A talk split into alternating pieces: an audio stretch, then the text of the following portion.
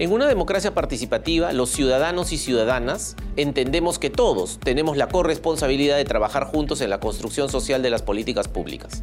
En esa línea, la Ley de Presupuesto Participativo en el Perú impulsa un proceso social, económico y político que permite a la sociedad civil participar en la programación presupuestal y en la priorización de los proyectos de inversión a nivel regional y local. A pesar que este proceso se ha establecido hace 20 años, a la fecha su efectividad en términos de participación y resultados en la mejora de la infraestructura pública se ha deteriorado sustancialmente. Veamos algunas cifras de consenso con la sociedad civil. A nivel regional y local, entre el 2017 y el 2021 se priorizaron participativamente 19 mil inversiones por 87.200 millones de soles.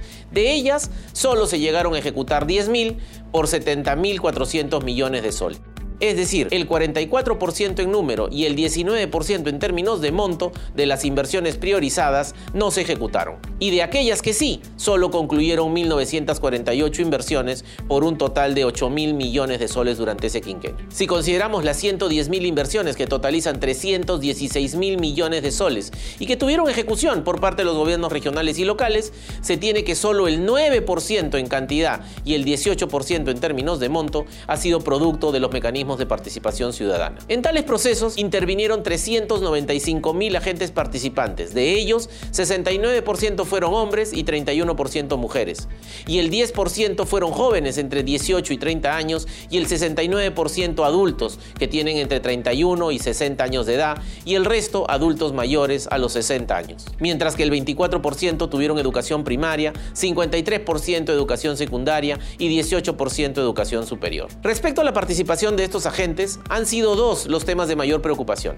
En primer lugar, si realmente participan los pobres, puesto que para ellos los costos económicos y logísticos de participación son mayores. Y segundo, si los agentes participantes realmente representan los legítimos intereses de la colectividad o más bien representan intereses político-partidarios. Es posible responder empíricamente a estas preocupaciones a través del análisis de información interoperable. Cruzando las bases de datos del sistema de focalización de hogares y de aquellos que recibieron bonos durante la pandemia, obtenemos que del total de agentes participantes el 44% estaba en situación de pobreza y el 56% no. Considerando que a nivel nacional la pobreza ha estado oscilando entre el 20% y el 30% en los últimos años, pareciera pues que desde el punto de vista de la composición de los agentes participantes según estratos socioeconómicos, el presupuesto participativo ha sido pro pobre. En segundo lugar, cruzando las bases de datos del registro de organizaciones políticas del Jurado Nacional de Elecciones y teniendo como referencia el último padrón electoral que gestionó la Oficina Nacional de Procesos Electorales con motivo de las elecciones regionales y municipales del año 2022,